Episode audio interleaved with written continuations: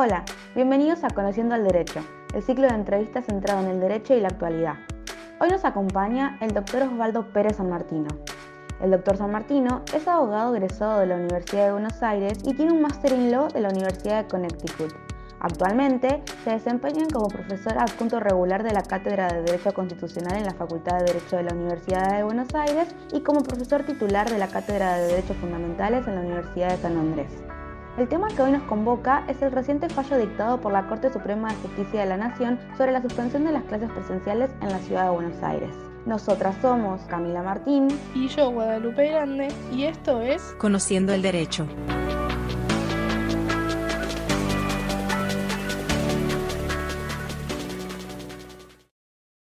El 15 de abril de 2021, el presidente Alberto Fernández dictó el decreto de necesidad y urgencia 241-2021, en el que se establecieron las nuevas medidas para hacer frente a la segunda ola de la pandemia del COVID-19.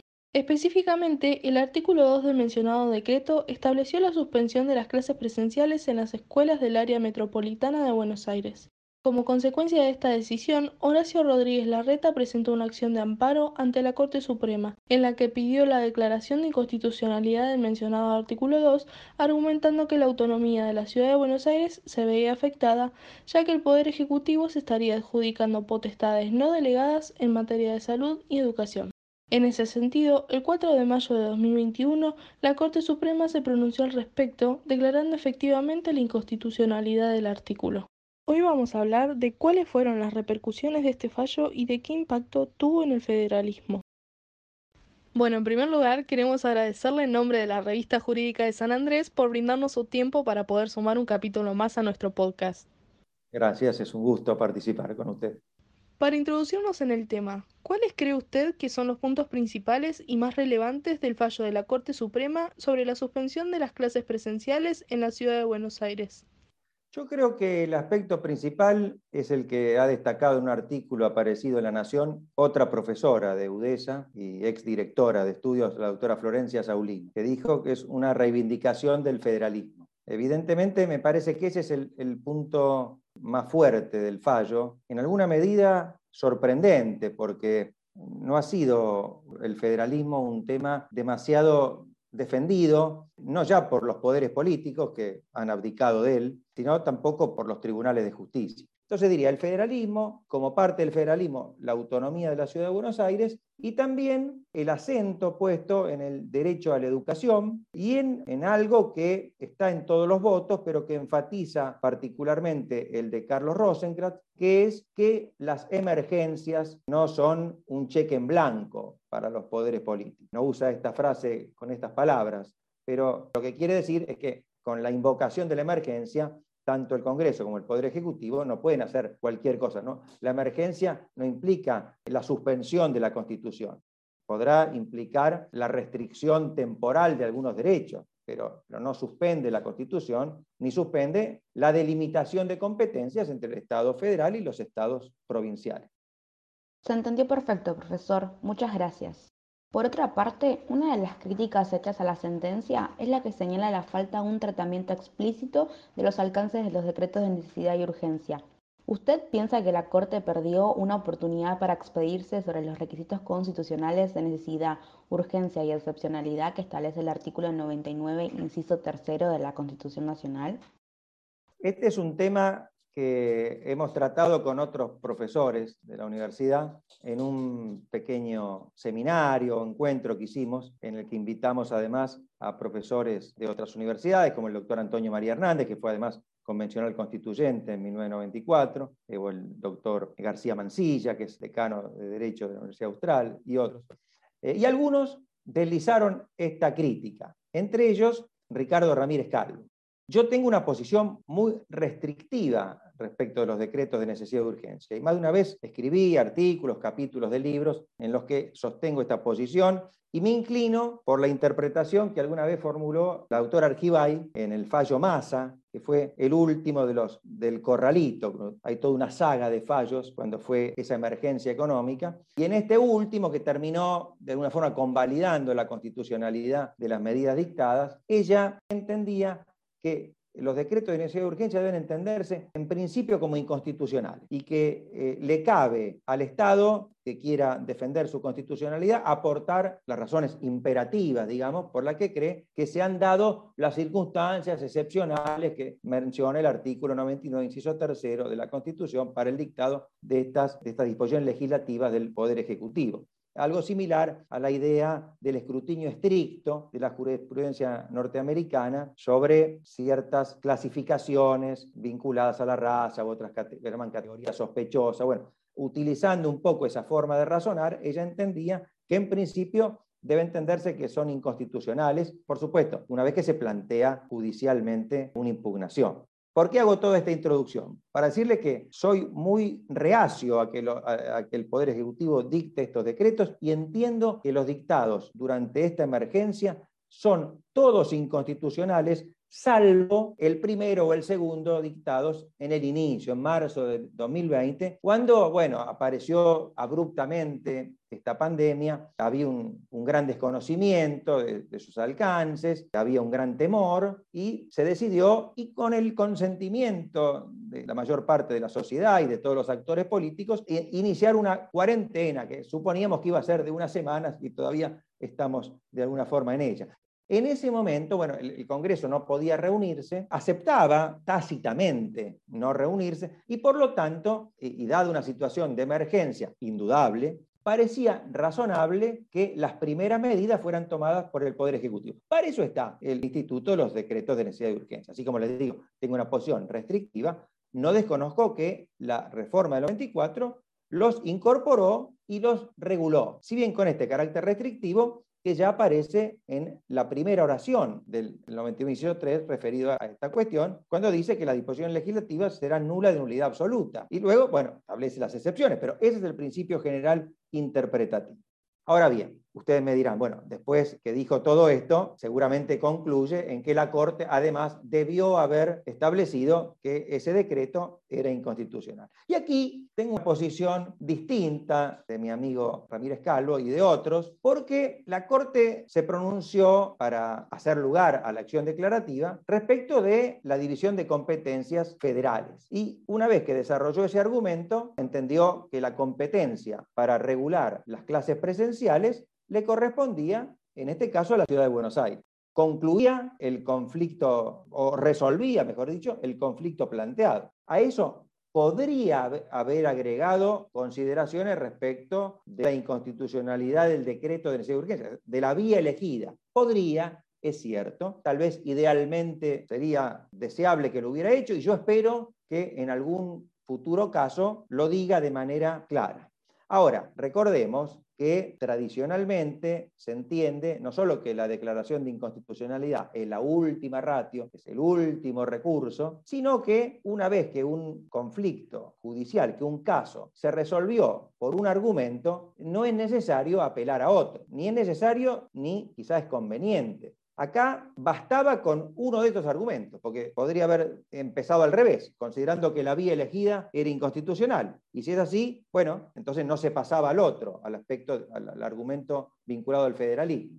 Tal vez idealmente esto podía haber ocurrido, pero como les dije en esa reunión a mis estimados amigos y colegas, ustedes tal vez esperaban mucho de la Corte y yo esperaba muy poco. Yo esperaba menos de lo que pasó. Y acá debo serles sincero, no puedo tomar a toda la Corte como algo homogéneo. Yo esperaba del voto de Carlos Rosenkrantz una postura, como suele ocurrir en él, ceñida al derecho y sin ser influida por factores externos. Mientras que de los otros integrantes de la Corte esperaba, como ocurrió en el pasado, una mayor permeabilidad a esos factores externos, es decir, a las presiones políticas, al entorno, a las presiones hasta de la propia opinión pública, como había ocurrido, por ejemplo, en el famoso caso del 2 por 1, donde la Corte por mayoría resuelve una cosa y luego ante una serie de manifestaciones públicas, ante la intervención del Congreso, que saca una ley declarativa absurda, porque no tiene ningún sentido en el ámbito del derecho penal, que viola el principio de legalidad. Y sin embargo, eso hizo que el doctor Rosati modificara en, en el segundo fallo su voto, mientras que Carlos Rosenthal se mantuvo, digamos, en sus 13, se mantuvo solitario en la defensa de lo que él entendía, y yo entiendo también que era la correcta interpretación de la Constitución y de la ley en ese caso. Eh, así recibió todo tipo de, crítica, de, insultos, de, de vejaciones. Ahora, siendo así, yo diría, no le pidamos tanto, ya fue más allá de lo que muchos esperábamos. Sentó principios muy importantes sobre el federalismo, que ha sido muy descuidado en nuestra historia. Nosotros tenemos en el artículo primero de la Constitución sentado el principio federal, es cierto, pero después en la práctica ha sido un federalismo muy débil, ya es más débil que el de la Constitución norteamericana, pero aún para un texto que no tiene la intensidad del norteamericano en el federalismo, la dinámica histórica ha hecho que el centralismo en la Argentina haya ocupado un papel preponderante. Hoy mismo sucede así y particularmente el centralismo económico, fiscal, hace que muchas provincias dependan políticamente del presidente de la nación y los diputados y los senadores que responden a esas provincias actúen de esa forma. Es decir, que un fallo que fortalece el federalismo a mí me parece auspicioso, aun cuando no haya tocado el tema de los decretos de necesidad y urgencia. Se entendió perfecto, muy, muy interesante el punto. Tenemos una otra pregunta. Otro punto de controversia ha sido el énfasis que la Corte ha puesto en la falta de fundamentación del decreto. Para nuestra audiencia, ¿de dónde surge la importancia de exigir una debida fundamentación de los actos de gobierno? En todo caso, ¿le parece que esta exigencia debe atenuarse teniendo en cuenta el contexto de pandemia?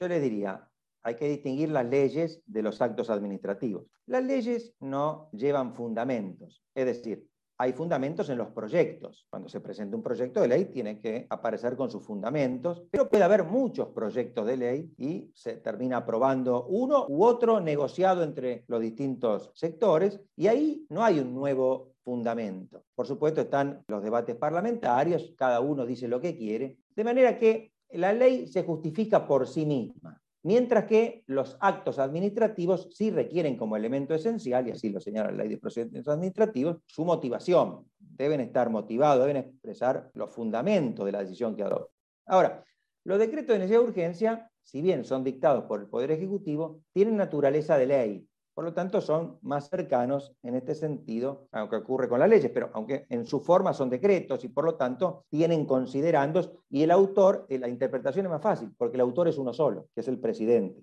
Mientras que en la ley no tenemos fundamentos y los que se vierten en las cámaras pueden ser contradictorios, así que eh, es menos fácil la interpretación. Ahora, aun cuando sea una ley, cuando se trata de la restricción de derechos, para evaluar su razonabilidad, tenemos que conocer cuáles son los fundamentos. Puede ser que hayan sido expresados o no, pero de alguna forma tienen que surgir o del propio texto, o de las exposiciones que hayan hecho en la Cámara, o de otras fuentes, porque ahí estamos en otra situación. Ahí es necesario demostrar por qué se restringen derechos. Y hay una larga doctrina en materia de poder de policía de la Corte, que ustedes habrán estudiado también, que se remonta al siglo XIX. Primero una, posición más restringida, eh, que abarcaba solo la finalidad de salubridad, moralidad y seguridad, y luego a partir de 1922, con el fallo Ercolano sobre locaciones urbanas, una posición amplia que abarca también finalidades económicas, sociales, y que llega en la doctrina de la Corte a tener cierta desmesura. La Corte, a través de distintos fallos, sentó una serie de principios respecto de la emergencia, que debe ser declarada por ley, que efectivamente debe existir, que debe ser temporal o transitoria, que no debe afectar la emergencia o las medidas dictadas al amparo de la emergencia, el núcleo de los derechos, así que se lo puede restringir, pero no, no suspender o derogar o anular. Ahora, si ustedes recorren los repertorios de jurisprudencia sobre poder de policía en la emergencia, verán que sienta grandes principios, pero en la práctica, en la enorme mayoría de los casos, es deferente hacia el poder político, hacia el Congreso o hacia el poder ejecutivo. Quiero decir, en la enorme mayoría de los casos, declara que esas restricciones, en ese caso, no son inconstitucionales. Entonces, nosotros enseñamos estos principios, pero la Corte, cuando tiene que intervenir, por lo general, va a decir que en ese caso hay una emergencia que justifica la restricción de derechos. Por lo tanto, a mí me parece también saludable, además del federalismo, que la Corte haya frenado una medida de restrictiva de derechos en tiempo útil, no que haya sentado principios cuando el gobierno ya había pasado o que los hable para la posteridad, no, que, que lo, que lo plantee y lo aplique para el mismo gobierno que los dictó. Y en ese marco, a mí me parece que es razonable que frente a la restricción, y les diría en algún caso a la suspensión de derechos, como vemos en materia educativa, por ejemplo, se exija que para llegar a esa, a esa finalidad se demuestre muy bien la razonabilidad de esa restricción porque de lo contrario sería, una vez más, un cheque en blanco tanto para el Congreso como para el Poder Ejecutivo. Hay quienes dicen que este es un punto débil en el sentido contrario. Ni siquiera, aunque se lo demostrara bien, aunque se aportaran más argumentos, podría el, el Estado-Nación entrometerse en cuestiones que corresponden al Poder de Policía local. La Corte de alguna forma deja un poco abierta la puerta para no ser tan tajante y a la espera de que en otros casos que puedan venir en el futuro, tal vez eh, la emergencia justifique esa restricción y esa invasión, digamos, del poder federal en el poder local. Perfecto, muy claro el punto, doctor. Siguiendo con otra pregunta, el artículo 129 de la Constitución Nacional establece la autonomía plena de la Ciudad de Buenos Aires, pero no le reconoce el mismo estatus jurídico que al resto de las provincias. En este marco se ha dado un debate sobre si se le debe o no otorgar a la ciudad las mismas facultades que éstas tienen. ¿Usted cree que el fallo de la Corte aportó algo a este debate o que en todo caso fue importante que se expida sobre la cuestión? La Corte ya en sus últimos años y en su actual composición, esto a otro profesor de nuestra casa, el doctor Alberto Garay, con toda razón le molesta eh, que a veces la Corte diga, esta Corte en su actual composición, tribunales deben ser impersonales, no debe importar cuál es la composición para que deban atenerse a sus precedentes. Pero como en la Argentina la composición de los tribunales suele variar la jurisprudencia, eh, hay que decir que en esta composición, desde hace algunos años, la Corte ha dictado una serie de fallos que establecen que la discutida autonomía de la Ciudad de Buenos Aires, que fijó el artículo 129 de la Constitución a partir de la reforma de 1994, es entendida en un sentido amplio, como equivalente a una provincia, aunque no la llamemos así. Este es un punto en que la Corte no innova, pero consolida, me parece, una línea jurisprudencial que venía desarrollando en los últimos años, por ejemplo, cuando determinó que la justicia llamada nacional, es decir, la justicia ordinaria con asiento en la ciudad de Buenos Aires, debía ser transferida a la justicia de la ciudad de Buenos Aires a través de convenios. O que lo que dio origen al fallo, que la ciudad de Buenos Aires, el Estado de la ciudad de Buenos Aires, es parte a los efectos de la competencia originaria de la Corte como las demás provincias. Son algunos aspectos que tienden a fortalecer la idea de una autonomía amplia de la ciudad de Buenos Aires, equiparable, como les decía, a una provincia. Doctrina con la cual coincido y eh, ya desde, desde la sanción de la reforma del 94 aunque ha tenido muchos vaivenes, como ustedes saben, tuvo una primera etapa que fue bastante retaseada a partir de una ley que debía simplemente garantizar, como dice el 129, los intereses del Estado federal, mientras la Ciudad de Buenos Aires siga siendo capital, y que lo que hizo fue transformarse en una ley reglamentaria que acotó la autonomía de la ciudad, que fue la llamada ley Cafiero, la ley 24588. Y había mucha discusión doctrinaria en los primeros años acerca de si la autonomía debía ser amplia, similar a la de una provincia, o restringida. Algunos en el extremo de esta posición, como Spota y como Marienhoff, ni siquiera le otorgaban el carácter de autonomía, sino de simple autarquía, posiciones que difíciles de, de, concebir a la luz del propio texto del artículo 129, pero había un rechazo poco comprensible para mí en muchos sectores respecto de la autonomía de la ciudad. Bueno, creo que con el andar del tiempo esto se ha ido solucionando en el buen sentido y la jurisprudencia de la Corte y este fallo último se inscriben en esa línea y la consolidan. Perfecto, profesor, muy interesante. Queríamos preguntarle, por otro lado, si usted considera que fue importante que la Corte Suprema fallara en este caso aun cuando lo haya hecho fuera de tiempo, es decir, cuando el decreto 241 ya había tenido efectos prácticos y no se encontraba en vigencia. ¿Tiene alguna función práctica esta decisión? la mayoría de la Corte podía haber salido por una tangente, que era resolver que el caso era abstracto, que la cuestión había devenido abstracta, como se suele decir en el curioso lenguaje judicial, porque el decreto de necesidad de urgencia ya había vencido.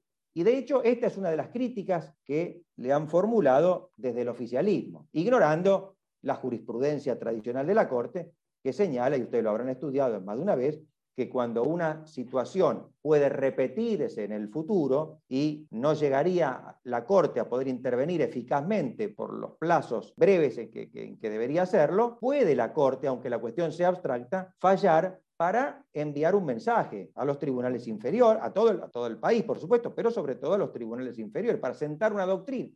Por ejemplo, en los casos de aborto, en otros casos en que esté en riesgo la vida. En esos casos es conveniente tener una doctrina, porque son casos que se van a repetir en el futuro y requieren la intervención. Bueno, acá, acá pasaba lo mismo porque si no se podía sortear la intervención de la Corte prorrogando el decreto por periodos muy breves. Imagínense si toda la semana se prorrogaba, el... nunca llegaría la Corte a, intervenir y resolver su inconstitucionalidad. Por eso me parece que el caso justificaba que la Corte hablara, aunque técnicamente ese día fuera abstracto.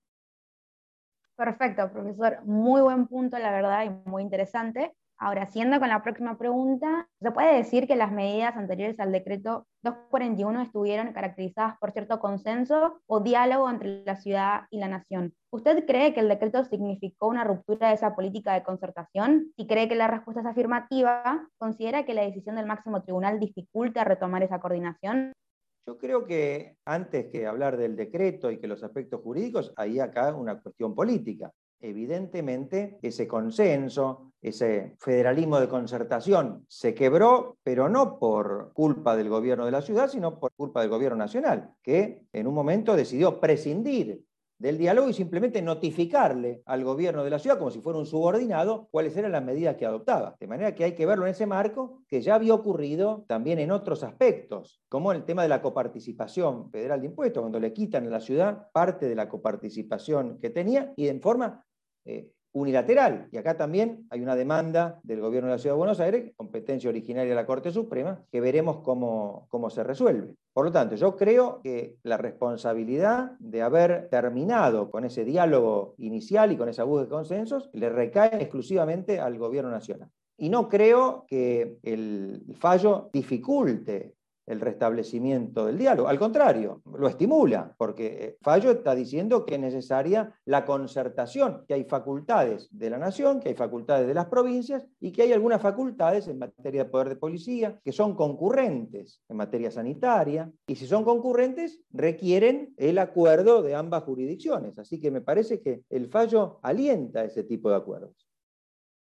Perfecto, profesor. Se entendió muy bien. Por otro lado, y recientemente se ha aprobado en la Cámara de Senadores un nuevo proyecto de ley de restricciones sanitarias que establece medidas generales de prevención y delimita las facultades del Poder Ejecutivo en la toma de dichas medidas. ¿Usted considera que este proyecto podría ser una consecuencia del fallo de la Corte? Sí, claramente una consecuencia del fallo de la Corte, pero es una consecuencia un poco extraña porque va en contra del fallo de la Corte. Es decir, la delegación existe, está regulada en la Constitución, artículo 76. Y habrán visto ustedes que ahora los opositores al gobierno enarbolan todos los días el artículo 29 de la Constitución, texto de 1853, y tiene como antecedente el gobierno de Rosas, que la legislatura de la provincia de Buenos Aires le otorgó la suma del poder público. Y por lo tanto el 29, con cierta retórica inflamada, dice que quienes otorguen la suma del poder público u otro tipo de supremacías serán considerados como infames traidores a la patria. De ahí no significa que cualquier delegación implique que el Congreso que la otorga deba cargar con ese mote, que los diputados y senadores, por el solo hecho de delegar una facultad, sean infames traidores a la patria. Porque evidentemente los que mencionan el 29 se ve que tiene una edición desactualizada de la Constitución que no eh, incluye el 76 incorporado en la reforma de 1994. El 76 también en forma restrictiva, como en el caso de los decretos de necesidad urgencia, admite en ciertos casos, en, en materias determinadas de administración o de emergencia pública, la delegación sujeta a un plazo, sujeta a las bases que fije el Congreso, es decir, la reconoce, la admite y le trata de dar un cauce que debería ser restrictivo. Ahora bien, existe en la Constitución la posibilidad de delegar. En este caso, ¿Es constitucional la delegación? Entiendo que no, porque el proyecto de ley reproduce lo que el DNU había establecido y solo se puede delegar la facultad que uno tiene. El Congreso no puede delegar facultades que no tiene. Si la Corte dice en materia educativa el poder de policía le corresponde a las provincias y a la ciudad de Buenos Aires y no han variado las circunstancias y se quiere hacer exactamente lo mismo, bueno, se le debería aplicar a esta ley, si, se sancionara, que todavía no se sancionó, el mismo criterio que al DNU del Poder Ejecutivo. Si la Corte entendió que ese era inconstitucional por violar el federalismo, también debería ser inconstitucional esta ley delegante por las mismas razones. Perfecto, profesor. ¿Y a usted le parece que la sanción de este proyecto de ley igualmente es un hecho positivo en términos institucionales? Bueno, te diría, no es positivo por lo que dije recién, porque evidentemente va en un sentido contrario al que determinó hace unos pocos días la Corte. Lo que único que le veo de positivo es que intervenga el Congreso. Siempre me parece mejor una delegación en principio y en abstracto, sin tener en cuenta el contenido. Pero en principio es mejor una delegación que un decreto en de urgencia, porque el decreto en de urgencia es el propio Poder Ejecutivo el que se autoasigna una competencia legislativa mientras que en la delegación legislativa actúa el Congreso y establece que en una cierta área, por un tiempo determinado y sujeta a ciertas bases u orientaciones, esa materia la va a regular el Poder Ejecutivo, pero es como una regulación de segundo grado. Ya intervino el Congreso y ahí lo que podremos discutir es la amplitud de la delegación, si es demasiado amplia, si le transfiere todos los poderes, por ejemplo, para hacer un extremo, como ocurrió en 1933 en, la Alemania nazi, que hay una famosa ley delegante en la que eh, el Parlamento alemán le transfiere todos sus poderes al canciller Adolf Hitler, bueno, Ahí discutiríamos, eh, por supuesto que eso sería inconstitucional, pero siempre estamos hablando del alcance. Siempre, insisto, es mejor que intervenga el Congreso. En este caso me parece que, aunque ese principio lo mantengo, por las razones que ya expuse, me parece que igualmente sería inconstitucional. En el texto que se envió, si ese texto sufre algunas reformas, bueno, habrá que analizarlo. Perfecto, profesor, se entendió perfecto. Para finalizar, y volviendo un poco también al Poder Judicial, muchas personas se han mostrado disgustadas con el accionar de la Corte Suprema, señalando su intromisión en temas de salud pública y estorbando quizás el desempeño del gobierno. En su opinión, ¿cuál es el rol que le corresponde a los jueces, sobre todo en estos tiempos de gran incertidumbre? Sí, no solo algunas personas, sino algunas personas que deberían ser muy calificadas, como el doctor Eugenio Zaffaroni, que es juez de la Corte Interamericana de Derechos Humanos y ex juez de la Corte Suprema de Justicia de Nación, y algunos otros juristas, hay una jueza que ha salido por los medios, cuyo nombre ahora no recuerdo, ex jueza, que han pedido el juicio político de la Corte Suprema, de los cuatro, perdón, de los cuatro integrantes que firmaron esa resolución. La autora Hayton de Nolasco no intervino porque por ella había considerado que no se trataba de eh, un caso de competencia originaria. Ella sigue con la doctrina tradicional según la cual la ciudad de Buenos Aires no es parte a los efectos de la competencia originaria de la Corte. Y también han presentado algunos denuncias penales que le imputan varios delitos. Esto es un disparate mayúsculo. No se puede remover a un juez por el, como principio, ¿no? por el contenido de sus sentencias. Además, me parece que no han leído el fallo de la Corte, o no, no lo han podido entender, aunque no es de lectura tan difícil porque dicen que la Corte pretendió dar instrucciones en materia sanitaria al Poder Ejecutivo. No, no dice nada de eso el fallo de la Corte simplemente determina quién tiene competencia en esa materia y dice, como principio, el poder de policía, tanto en materia de organización escolar como el poder de policía sanitario, le corresponde primariamente a los estados provinciales y a la ciudad de Buenos Aires. Eso es lo que dice la Corte. No dice qué medidas hay. Algunos dicen como que se han transformado en, médicos o en infectores. No, no, no, nada de eso. No dan ninguna ninguna orden, ninguna recomendación en materia sanitaria. Deslindan las competencias, porque así fue planteada la acción. Eh, la Ciudad de Buenos Aires interpuso una acción declarativa en la que sostenía que esa competencia le correspondía a ella. Bueno, la Nación entendía que no y se resolvió en favor de la ciudad. Ahora, supongamos que la Corte hubiera resuelto al revés, como yo, de acuerdo a lo que le dije al principio,